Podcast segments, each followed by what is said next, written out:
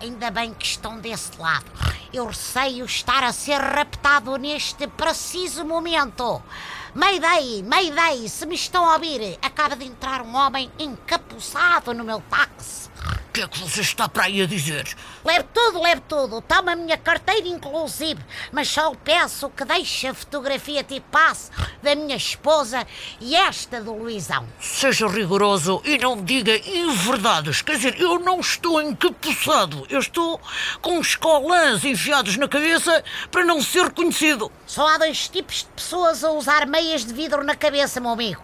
Ou assaltantes à mão armada, ou senhoras que se vestiram muito à pressa e confundiram a cabeça com as pernas. E esses sacos do lixo são para quê?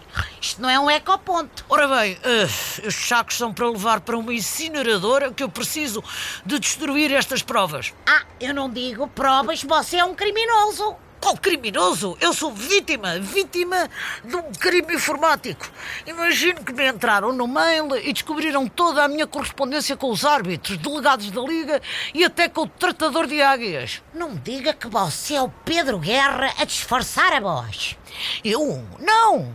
Quer dizer, não havia nada tão absurdo desde ontem, quando privei com o José Pina o Manel Serrão lá no programa. Ups!